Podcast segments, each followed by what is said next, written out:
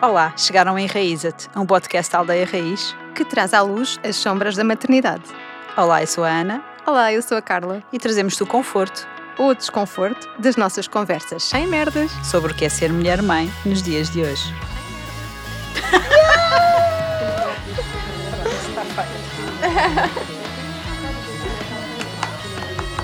O público aplaude. Olá, Carla. Olá, Ana. Então hoje vamos falar sobre sexo, Festa. Ou ausência de festa. ou ausência de festa, sim. Ah, vamos falar sobre sexualidade e líbido na gravidez e no pós-parto. Este também é um tema que eu chuto para ti. Eu gosto muito deste tema. Não me digas. Ninguém sabia disto. Sim. Ahm, porque realmente as mulheres, mesmo já quando estão grávidas, a sexualidade é sempre um, um- um tema. Sempre. E uma das perguntas que eu costumo fazer aos casais na consulta é se têm mantido relações sexuais ao longo da gravidez. Porque é importante para o casal haver essa continuidade. Eu acho que eles, e tu na, na hipnoterapia, explicas isso melhor. É, é muito importante que não haja esta quebra de, de sexualidade no casal, nem de intimidade. Exatamente. Intimidade. A intimidade não é só sexo, malta, ok? Isso. É aquele toque sem intenção, como eu costumo dizer. Exatamente. É, pá, é o carinho. Mimo. É o mimo, não é? Eu tinha uma paciente minha já com 70 e tal anos que me dizia, ó menina, isto de fazer amor começa ao pequeno almoço. Oh, yeah. É um contínuo, não é? É uma, é uma chama que tem que ser alimentada. E a intimidade e a sexualidade não é só um evento físico, nem emocional, nem fisiológico, é um evento espiritual. Uhum. Isto não tem nada a ver com chanti-chanti, isto é mesmo assim. A gente diz isto todos os episódios, Todas mas é verdade. exatamente. Tipo, para não nos crucificarem, não nos queimarem na fogueira como as outras. Exatamente. Mas se quiserem queimar, não faz mal. E, Nós estamos habituadas. e se houver esta quebra de ligação do casal, é muito mais difícil depois retomá-la no, no, no pós-parto. Exatamente. Até porque estão cansados, não é? Há o fator cansaço. Há o fator de a mulher tem que lidar com um corpo que sofreu uma alteração durante nove meses, sobre o, o parto em si, que é um evento que é, é forte, Pesado. não é? É forte, exato. que o pavimento pélvico da mulher alonga 300%, ou que é, para passar o bebê, não é? Como eu costumo dizer, malta, não se esqueçam que saiu um- um- uma melancia do vosso pipi, não é? Isto tem consequências, não é? Volta Claro. tudo ao sítio, mas demora e temos que ter paciência. E se não houver este alinhamento no casal, juntando à tal exaustão que tu estavas a dizer, ao cansaço, epá, é a taxa de divórcio no primeiro ano de vida do bebê é enorme Exato. É não sei os muito grande. números, mas é muito, É muito grande. grande. E a quantidade de casais que têm problemas de sexualidade no pós-parto, eu diria que a maior parte das mulheres que eu acompanho pós-parto, a grande maioria têm problemas sexuais. Eu acho que tem a ver com várias razões, mas acho que uma delas às vezes é a pressão social para retomar a vida sexual. Também. eh, por vários fatores. Ou porque as amigas perguntam, ou porque o marido insiste, Ou porque elas ou acham. companheiro ou ou por- companheira. Ou, porque elas acham que isto depois. enquanto- eu, eu gosto mesmo deste tema, peço desculpa. Imagina, um casal que por algum motivo já teve uma alteração do seu padrão sexual na gravidez, as mulheres depois no pós-parto cobram-se elas próprias um retomar precoce, Uhum. porque coitadinho, ele teve nove meses a pele e água. Depois vai procurar fora. Exatamente, ele está à minha espera. E, e põe essa pressão nela própria. Às vezes nem eles põem, Yeah. mas depois também não falam. Pois não, não há comunicação. Não há comunicação. E a média, foi feito um estudo em Portugal, em 2015, 16, não me recordo, eu com datas são péssima, em que a média de retorno à atividade sexual por parte das mulheres era seis meses. Média. Yeah. Quer dizer que há mulheres que se calhar demoram um ano. Oh, e Não é- há um timing Exato. certo. E depois depende de outra coisa. E voltamos a falar de violência obstétrica. Tadá! Depende se foi feita uma episiotomia ou não. Quando é Exato. feita uma episiotomia, a probabilidade daquela mulher ter dor na penetração é muito maior do que uma mulher em que isso não aconteceu. Agora as pessoas dizem assim: então e se for uma laceração? É completamente é? diferente, porque o tipo de tecido que se cria é diferente. Mas mesmo assim, independentemente disso, deve sempre ser feita a fisioterapia no pós-parto para, para tratar qualquer cicatriz que exista, não é? Sim. E depois existe outra coisa que as mulheres também acham, mais duas coisas. Eu tive uma gravidez em que deu origem a um parto por cesariana, ou seja, vai estar tudo ok com o meu pipi, Exato. e não, porque as principais alterações ao pavimento pélvico ocorrem durante a gravidez, não no parto. Exatamente. Por isso podem desenvolver disfunções sexuais à posteriori na mesma. E outra coisa que as mulheres acham é, tive um parto vaginal, tive um períneo íntegro, ou seja, não tive nem laceração, nem episiotomia, então eu vou ter um períneo mais saudável do que aquela que teve uma laceração. Não. Um períneo íntegro não significa que seja um períneo saudável na mesma. Por isso, acima de tudo, as mulheres têm que perceber que a recuperação pós-parto acontece de dentro para fora, Exatamente. como eu costumo dizer. E é lento. E tem que haver comunicação, pessoal. Tem que haver comunicação entre o casal. E outra coisa que tem que acontecer é deixar-se de pensar. Deixa-me só acabar de vender o meu peixe.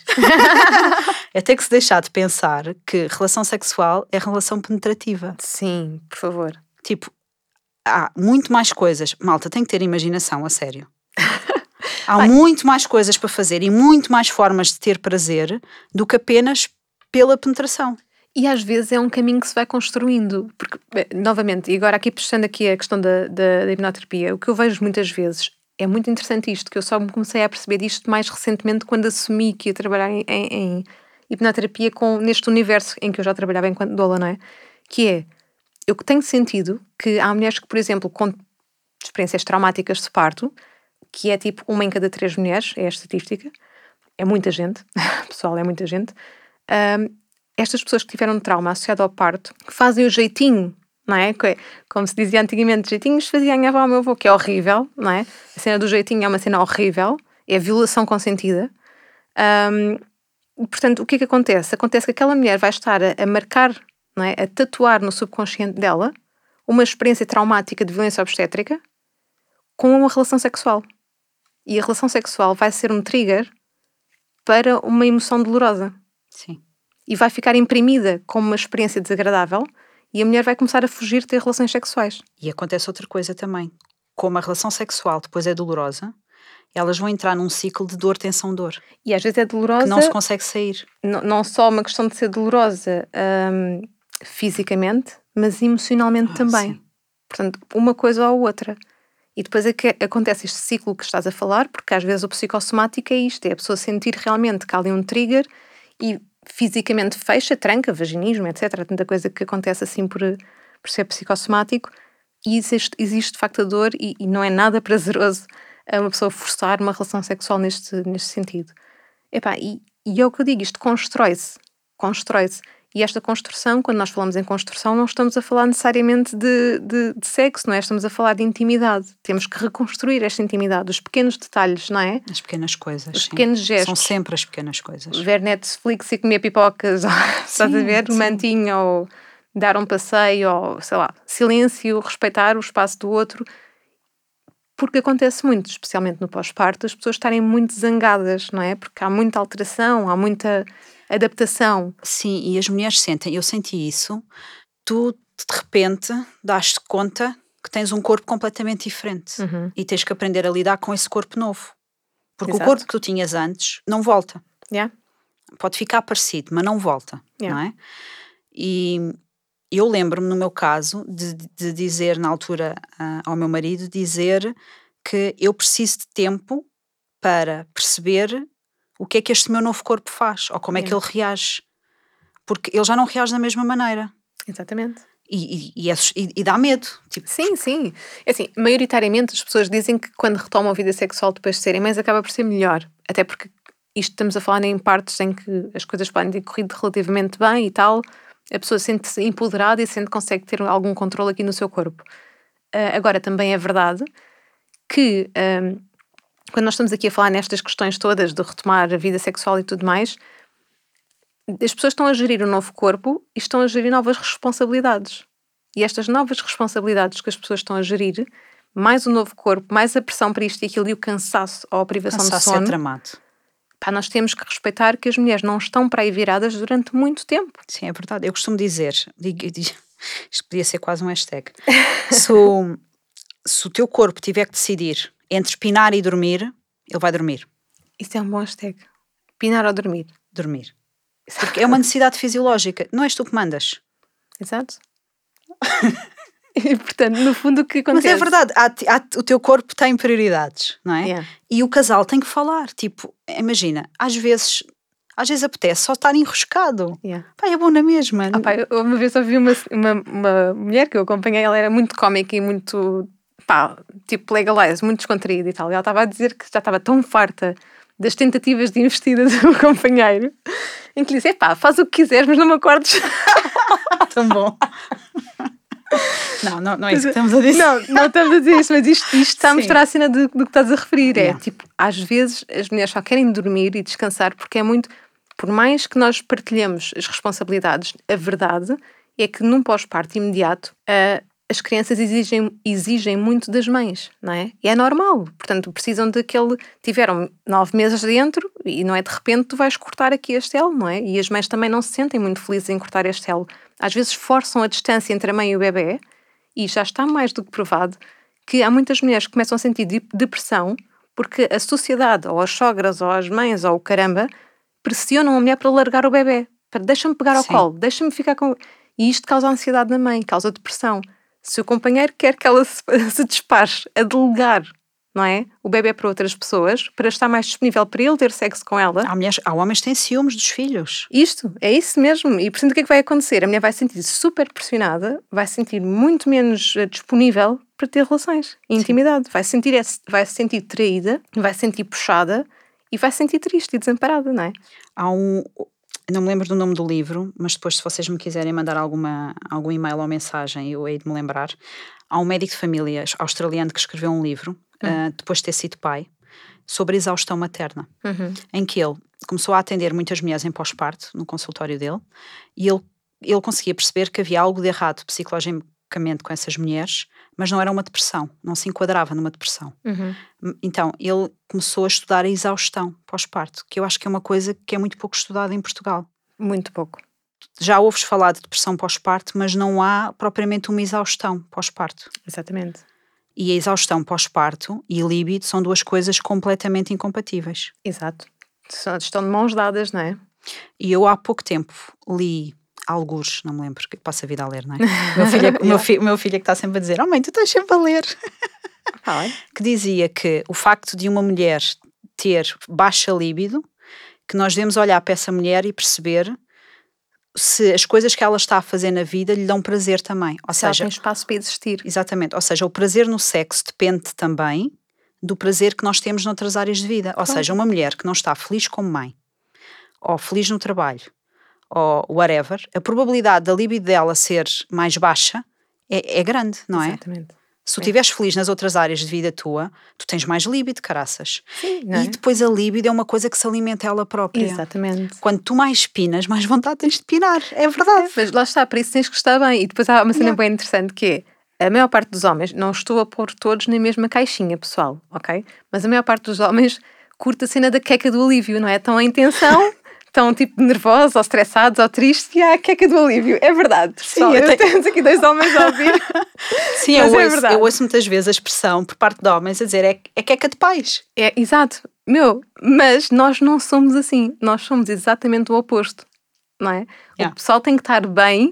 Gente, ninguém... Nós não temos um botão on-off. Não, Não, Não não, há funciona isso. assim. Não existe. É uma cena que tem que ser trabalhada de facto. E, e a melhor forma de trabalhar isto é apoiar. Agora, vamos aqui imaginar um cenário em God. que. Até tenho medo, vá. vamos imaginar um cenário em que está uma mulher exausta a amamentar, seja de hora em hora, seja o caramba, não interessa, não, Não é? teve tempo para comer, não conseguiu tomar banho, não, foi conseguiu à casa comer, de banho. Está a cheirar. Aquele cheiro de quando nós estamos a amamentar, não é? Sei. Que nós cheiramos, mas os outros dizem que não cheira nada, mas Sim. nós cheiramos bué, não é? Tipo, o cheiro, não tomamos banho, não comemos bem, o bebê está tá desconfortável, tem que estar na, connosco, na mama, ou seja o que for, whatever, não é? Estamos sempre naquele, com o radar ligado e cansadas e exaustas e ainda temos que ir fazer merdas que não queríamos fazer, mas que temos que fazer, não é? Tipo limpar a casa, fazer comida, arrumar, whatever, seja o que for, não é? E depois tu olhas para a outra pessoa e vês que a pessoa está tipo, epá, ufa, estou tão cansado do meu trabalho, pá, xissa, vou-me aqui esticar um bocadinho no sofá. Eu garanto-vos que essa mãe tem vontade de vos matar, Tem, não é? tem. E como é que essa pessoa que teve há umas horas atrás vontade de vos matar, Eu já disse que tem. como é que essa pessoa que teve há pouco tempo vontade de vos matar vai ter líbido? Sim. Não vai acontecer. Foi não. A libido é alimentada, lá está. Estas coisas no casal. Eu acho que é assim, mesmo quem nunca teve filhos, nunca se, se calhar não, não se apercebe tanto disto, porque as coisas surgem com mais naturalidade. Podes crer. A libido é uma coisa que é alimentada. Yeah. Eu lembro-me que no meu pós-parto eu passei um ou dois anos em que eu achava que fisicamente eu tinha um problema. Uhum. porque eu não tinha líbido. Yeah. E eu sempre tive muita líbido, até inclusive na gravidez. Eu pensei, sério, eu fui à minha ginecologista a dizer: eu preciso fazer análises, porque há qualquer coisa de errada comigo e isto estragou-se. O que é que ela te respondeu? Não te posso dizer. Acho que as bolinhas todas no ecrã que nós podíamos pôr não chegavam. Não dava, Não, peço desculpa. mas foi um bom conselho. Eu depois posso dizer em privado se alguém quiser. Se alguém quiser, já sabem, mandem Mas mensagem. isto, isto é alimentado. É, é uma questão, é, é aquela coisinha que nós temos que nutrir, não é? Aquela cena de, de nutrir o amor não significa que. pá, e lá está, amor não tem que ser sexo, sexo não tem que ser amor, não é? São. Não, intimidade não tem que ser isso. Construam. Tipo, intimidade é. Epá, a sério, quem não sabe o que é intimidade não devia estar casado. Exato. Nós ainda há pouco tivemos essa conversa. Porque, epá, são as coisas. Lá está é o que tu dizes, às vezes são as coisas pequeninas que fazem toda a diferença. Tipo, aquela mensagem a meio do dia ou aquele pormenor. Estás bem? Estás bem, exatamente. Epá, O que é que eu posso fazer? não é estarem a discutir um dia inteiro e achar que chegam ao final do dia e que vai acontecer alguma coisa. Tipo, Exato. malta, lamento, não vai acontecer nada, não é? Pá, num grupo de mães eu vi uma cena hilariante no Facebook, mas não sei qual é que foi o grupo já, pá, mas já foi há muito tempo. Ah, então era alguém que dizia: ah, Pessoal, como é que é? Aquelas, aca- aquelas mães que estão comigo que só apetece. ah, como é que ela disse? Ai pá, que só apetece pôr uma almofada na cara do gajo quando nós estamos a querer descansar e estão-se a roçar atrás de nós e nós damos um chega para lá. E só, só apetece matar, certo? Se vocês vissem a quantidade brutal de reações que esse Claro. post teve, tanta Claro. gente, tanta gente, tanta gente, e depois as coisas que elas diziam, eu fartava-me de rir com Eu as própria respostas. cheguei a fingir que estava a dormir já. É que isto quando não tens filhos, a pessoa ainda conversa, e epá, estou cansada. não te apetece- yeah, sim, só que o problema é que quando tens filhos, isso, isto pode se arrastar durante várias semanas e meses. É, não é? porque estás mesmo morta, não é? Eu às vezes, pá, eu não sou sexóloga, nem conselheira, nem nada, mas uma das coisas que eu às vezes digo aos casais é não esperem, se vocês quiserem ambos e se os dois estiverem em líbido, não esperem pelo final do dia, porque o final do dia estão os dois exaustos. Yeah. Ah, pá, aproveitem as cestas do bebê, por exemplo. Então, tenho alguns casais que eu dei esse conselho, porque ouvi de outros casais e funciona, eles põem o despertador para meia hora mais cedo, Pronto, é. por exemplo. Estão os dois frescos e fofos pela manhã. Se a noite correr bem, Pronto, e se exatamente. não houver pronto. muitos despertares noturnos, Sim. é que isto é a vida real e o Yeah. pessoal tem que compreender. E por isso é que eu não entendo Se também houver às vezes. despertares noturnos, é desliga essa porra desse Tipo, despertador. desliga essa merda antes que eu te mato. Yeah. Eh, portanto, na verdade, nós temos que compreender que quanto mais participativos os homens, eu aqui estou a falar em casais heterossexuais porque eu não sinto tanto isso nos casais eh, de duas mulheres, Há mais, mais comunicação. há mais comunicação. Nos casais heterossexuais, eu sinto que a maior parte, a maior parte, não, pessoal, não comecem já a apedrejar aqui a bruxa. A maior parte do- dos homens eh, não, não, não faz equipa, não faz aquela cena de equipa, não é? E não Tipo, comunica. Eles. Olha, eu lembro-me ter uma conversa com, na altura, com, com o meu marido a respeito destas falecido, estou a questões. brincar, coitadinho. Espero que ele não esteja a ouvir. Ele não vai abrir. em que isto teve a ver um bocadinho depois com a, com a formação que eu tive em, em mindfulness e Uhum. parentalidade, em que eu dizia: olha, é importante nós, como casal, sabermos as necessidades de cada um. Isto parece tão fácil. Parece, não é? E eu, e eu dizia: olha, eu, eu, eu digo-te quais é que são as minhas necessidades. A minha necessidade é esta, é esta, é esta, é esta. Eu preciso saber quais é que são as tuas necessidades, porque eu neste momento eu não estou a conseguir identificá-las. Ele também não. Pois é isso. Ele- é? Se ele as identificou, pelo menos não conseguiu verbalizá-las. Uhum. E tu tens de perceber quais é que são as necessidades da pessoa que está ao teu lado. Yeah. Não é? Porque para já não, pode, não, não tem que ser as mesmas que as tuas, não é? Claro. E depois podem, podem ir mudando. E individualidade, não é? É importante haver espaço individual. Comunicação. Comunicação. Comuni- é comuni- comunicar é sexy. É, não é? E comunicar e tu não tens que precisar de pedir, não é? Não E de explicar pedir. tudo e fazer desenhos quase. É que eu vejo isso muito nas casais. Às vezes eu vou acompanhar casais e, e vejo, tipo, estamos a falar sobre temas da gravidez e o companheiro, por exemplo, diz: Olha, ah, já, eu agora, eu preciso aqui, tenho que estar aqui, é que se calhar vou ali jogar um bocadinho e vão jogar Playstation. Ou vão fazer Eles outra não têm coisa. a culpa como nós temos. Não têm. tá- E vão fazer, pá, estão-se a cagar, estás a ver? Ah, ela, ela liga mais a isso do que eu, ela depois faz-me um resumo daquilo que ela for apanhando. Que idade é que vocês têm? Yeah. Não é? Portanto, não é, é um trabalho dos dois, é uma cena dos dois.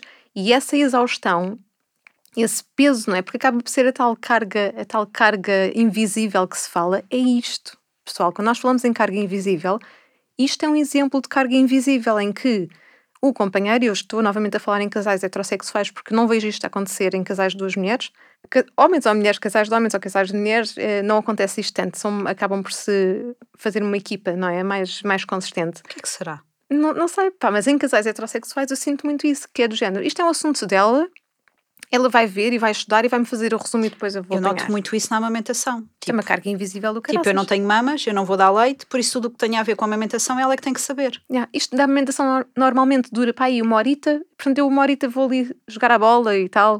E se calhar nessa horita ela precisava de um copo de água, Que lhe dessem comida que à dessem boca. comida, ou que se- simplesmente fizessem uma pausa para o bebê arrotar e ela poder ir à casa de banho, não é? Que às vezes estão ali apertadas, não é? Tipo, nem xixi fazem, nada, porque estão ali na- naquele. Pá, e isto não é sexy, não vai haver líbido neste cenário. Não vai acontecer. Uma mulher tem vontade de matar esse marido, não tem Claro. vontade de o comer de outra maneira. no fundo, não é? Tem vontade de o comer vivo, não é? Sim. E, portanto, é importante entender que líbido está intimamente ligado ah, ao estado em que a mulher está. Isto foi uma redundância, não é? Mas é, se a mulher se sentir bem, a mulher vai sentir mais abertura para ter relações do que propriamente se a mulher tiver com vontade de matar a criatura, não é? E depois também aparece, que isso ainda não falámos, muitos homens que durante a gravidez têm medo de ter relações sexuais, têm medo de magoar o bebê. Oh, pai, tens Há que falar sobre muito. isso. Eu- Fala sobre isso. Pronto. Malta. Eu, olha, eu no meu caso, eu no meu caso, quando foi a minha altura, aconteceu-me isso. Tu vais contar aquilo, O quê? a cena. Não sei o que estás a falar. não é assim tão grande. meu. ok. eu, sim, tipo, aconteceu-me isso, não é? E eu fiz um desenho mesmo. Tipo, como eu gosto muito de fisiologia e anatomia, eu fiz um desenho onde é que está o bebê, o canal vaginal, colo do útero e tal. Pausa. Isso também é o que tu fazes aos, aos casais que vão ter contigo Ah, na sim, aldeia. eu Já me disseste faz isso e eu homens faço- ficam. Se tiverem onde esconder, escondem-se, Sim, não é? eu desenho a pilinha deles, se for preciso. Mostra aí. E basicamente, imaginem um prédio de sete andares, pá, a pilinha chega, chega para aí ao terceiro. Tipo, eles não são assim tão grandes. Hasht- Hashtag, eles não são assim tão grandes. Hashtag, tu não és assim tão grande. Porque há. O colo do útero está fechado, existem as membranas, existe o líquido amniótico, existe o whatever, até chegar lá acima ao bebê. O Yeah. bebê está mais do que protegido e é benéfico a mulher ter relações sexuais na gravidez. Muito. E há uma coisa que as mulheres não sabem, a maior parte delas, e às vezes ficam um bocadinho assustadas. No orgasmo, há contrações uterinas. Por isso, as mulheres, especialmente a partir do meio da gravidez, sentirem a barriga a ficar eh, dura, as tais contrações de Braxton Hicks, a seguir a terem relações sexuais, é normal, não se assustem. Se for uma gravidez de baixo risco, esteja tudo bem, que não haja risco de parto prematuro, podem pinar à vontade, podem ter os orgasmos que quiserem, que não estão a fazer mal a ninguém. É, é como aquela andota de o Braxton e o Hicks foram a um bar. E o que é que aconteceu? Não sei. Nada. não acontece nada, não é? O pessoal pode descansar. Acho que é uma questão de desconstruir mitos e por isso é que também é bem importante. E eu acho que na Aldeia Raiz eh, tu começaste a criar isso muito bem, que é trazer os homens para as consultas. Explicar-lhes isto, dizer, olha, meu, por mais gigantesco que tenhas aí a tua cena, não vai fazer mal. Yeah. É? Exatamente. E também explicar-lhes que há outras formas de ter relações sexuais sem ser a penetrativa. Sim, sim, sim. Puxem pela imaginação. Tipo, Não tem que ser falocêntrico. Exatamente. E outra coisa que também é importante, eu às vezes tenho casais que, que elas chegam e dizem assim: o médico disse que eu não podia ter relações sexuais. Uhum. E eu pergunto: e sem ser com penetração, podes? Não houve uma única até agora que me soubesse responder. Pois, porque, Porque eles não sabem, a, a questão da sexualidade não é abordada na nossa sociedade. Não. É tabu, Pronto. não é? Sim. Ainda é tabu. Eu, não sei, devem achar que uma grávida tem que ser assexuada, não faço a mínima É ideia. Virgem Maria. Exatamente. É judaico-cristã. E então, quando eles proíbem a atividade sexual, eles não dizem o que é que proíbem. Se é a penetração em si, se é o orgasmo por causa da contração uterina, se podem ter estimulação clitoriana, se podem ter sexo anal, bolas, em última Exatamente. análise. Ou se são crenças. O são que é que se crenças, pode ter? É? Então, elas ficam sempre um bocadinho perdidas, tipo, então, mas afinal, o, o que é que eu posso e o que é que eu não posso Yeah. fazer, não é? Exatamente. Malta, médicos têm que ser um bocadinho mais explícitos do que é que elas podem e o que é que elas não podem fazer. É porque depois elas ficam com medo e eles também ficam com medo. Não é? Sim, e é normalmente, fixe. quando numa gravidez alguém lhes diz não pode ter relações sexuais, mesmo que a posteriori digam que está tudo ok, normalmente esse casal fica sempre com medo até ao final da gravidez. Yeah. E esse medo passa muitas vezes depois para o pós-parto. E é uma grande merda, principalmente porque no, no final da gravidez, como o sêmen tem prostaglandinas, não é? Que são um indutor natural. E grátis, pessoal, e não é preciso ninguém enfiar-vos coisas pelo pipi porque o Tá que lá. vos é enfiado já está lá. E a cena é que acabam por ter tanto medo que a relação sexual já nem sequer é espontânea. Não. É, medo. É tipo por receita médica, quase. É por receita médica, não é espontânea, não é uma cena prazerosa e vai a medo, não é? As pessoas sentem tipo, epá, eu vou fazer isto e se, e se der merda, não é? E se. Ou então, ou então, pelo outro lado, ou então vão ter relações com a expectativa de estarem a induzir um parto e também não é assim que funciona, não é? As coisas não acontecem enquanto o bebê também não está pronto. Há, há muita coisa a desconstruir e é o que tu disseste, os profissionais de saúde têm que ser mais explícitos quando E dão estas Tem indicações. que conseguir falar de sexualidade sem terem problemas. Exatamente. Não tem que trazer as merdas da cabeça deles para a vida dos outros. É isso. Os traumas e os tabus e os pressupostos e a religião e a educação. E é uma coisa que se faz. Eu acho que ainda nem falámos nisto em nenhum episódio, nem sei como. Em- em- os profissionais de saúde em Portugal trazem muitas vezes os seus valores para as consultas, ou seja, Absoluto. os seus achismos, não é? Uhum. E não podem. Não, eles Uma podem coisa- porque são médicos e uma como eles coisa- são médicos podem. Uma coisa é quando eu tenho uma mulher que me pede a minha opinião pessoal. Eu Uhum. posso dá-la, Claro. mas é a minha opinião pessoal, ou seja, não tem fundamentação científica nenhuma. Exatamente. E tu é tens, importante. tu tens que deixar esta, esta, esta fronteira bem definida. É isso, não é? Eu, eu, eu cheguei a fazer um post, acho que já nem sei quando é que eu fiz isso, sobre isso, não é? A diferença entre uma opinião Eu lembro. e evidência. Até foi por causa de- do senhor dos falos alados. Foi. Quem nos seguir eh, sabe o que é que nós estamos a falar. Ah, porque o senhor dos falos alados, o cavaleiro dos falos alados, ele partilhou achismos. Ele partilhou uma opinião. E há uma diferença gigantesca entre a opinião e evidência. Tu podes dizer, tipo, olha, eu acho que as gajas que pinam grávidas são todas umas putas. Eu acho nojento. É, é horrível.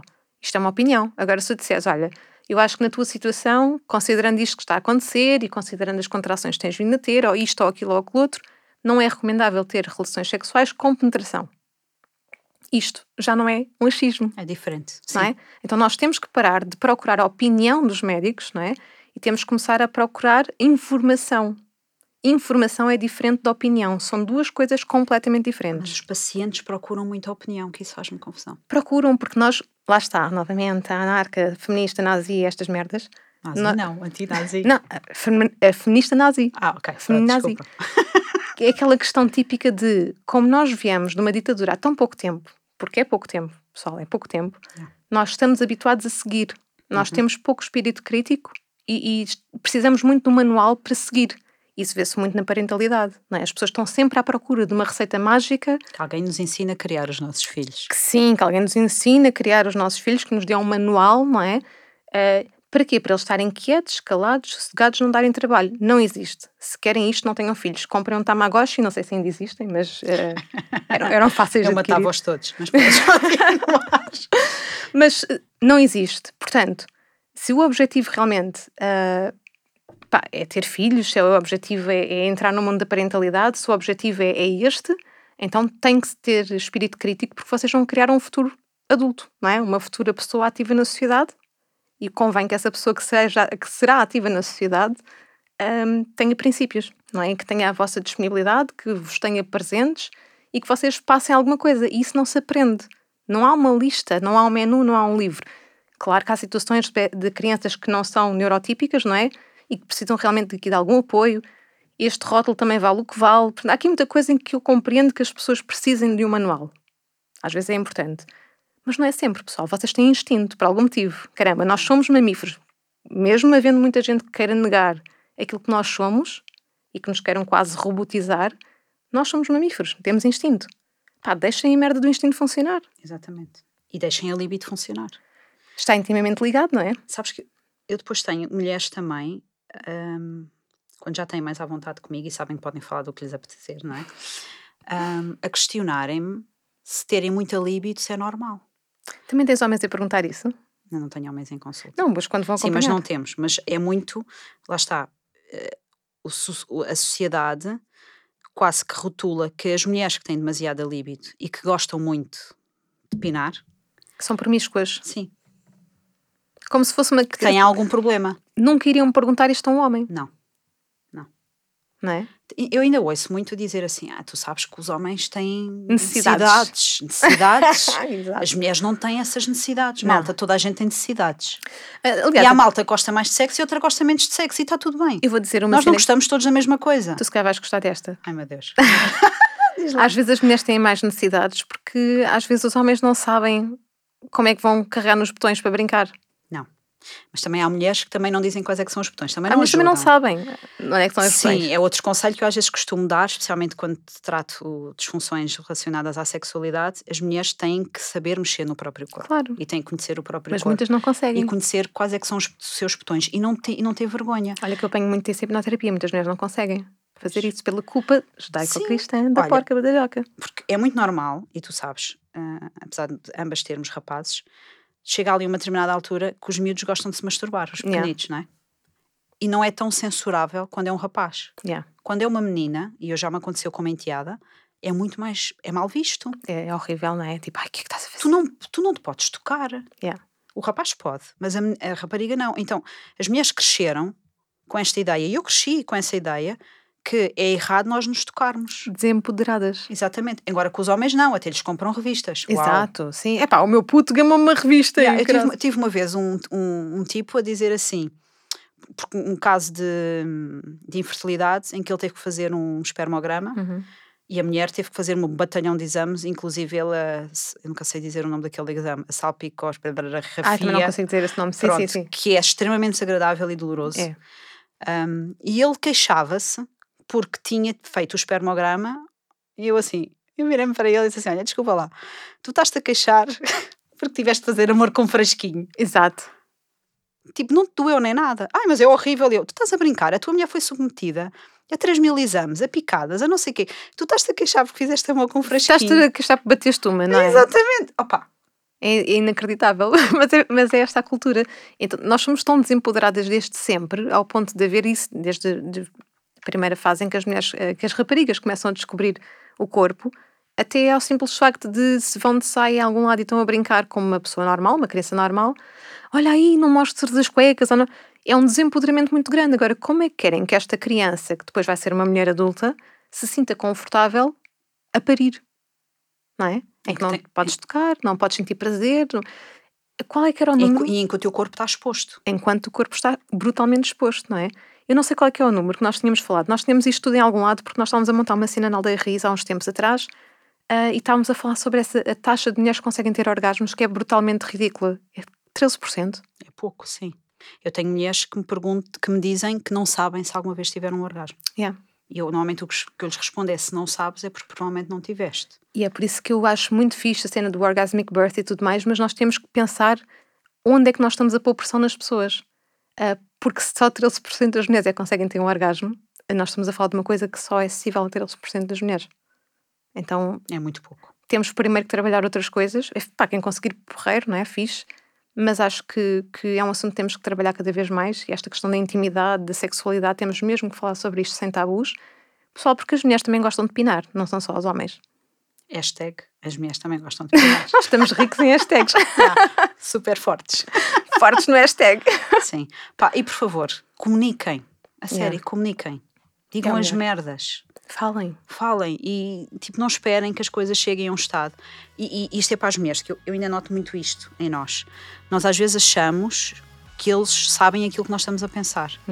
Pá, normalmente eles estão a, a leste, a sério, eu lamento, mas um acha que o outro tem que dizer, o outro acha que o outro tem que perceber, e andam ali imenso tempo e ninguém faz nada. É como aquele meme em que estão os dois a dormir e ela está assim a pensar, ai que porco, de certeza que está a pensar noutra. E ele está a pensar assim, será que eu pus as chaves no Comuniquem, a sério. Eles Falem. não adivinham. Não. Mas eles também podem dizer mais vezes o quanto ah, Pronto, eu agora estava a ser amiga pronto, que outro estava a lado. ser fofinha. Mas eu também, te quero, eu também gostava de dizer isto: que acho que os homens às vezes sentem um bocadinho de medo de falar do que é que sentiram quando, viveram, quando viram o parto. E as mulheres também partem do pressuposto que eles se sentiram ah, mal ou que sentiram vergonha alheia, não é? Sim, ou acham que o parto vai, se eles virem o parto, que a sexualidade vai ser diferente, não vão conseguir olhar para elas da mesma Exatamente. maneira. Falem disso, pessoal. Falem Sim. sobre isso, o que é que sentiram quando estiveram lá, porque, na verdade, quando eu falo com os homens, eles dizem maioritariamente que sentiram um fascínio brutal pela mulher, Exatamente. quase um endeusamento, estás a ver? E que sentiram muito não fascínio, ficam muito respeito. traumatizados, como a maior Não. parte das pessoas tentam fazer passar. Dizem que ainda gostaram, que ficaram a gostar mais ainda da- daquela pessoa, não é? Então falem sobre isso também e partilhem connosco se quiserem no Instagram ou Sim, e para quem aterrou de paraquedas aqui no, no podcast, não é? sim. Podem seguir-nos através do Instagram da Aldeia Raiz, ou Sim. do meu, Ana Miguel Fisioterapia Integral, ou então da, Doula Carla. da Dola Carla. Muito simples. E pronto, e nós despedimos hoje. Podíamos ficar aqui o dia todo à conversa. Podíamos. Vamos partilhar estes hashtags poderosos. Exatamente. e olha, deem-nos o vosso feedback, vamos falando e vamos estando por aqui. E hashtag as mulheres também gostam de pinar. Exatamente. Até à próxima. Até a breve.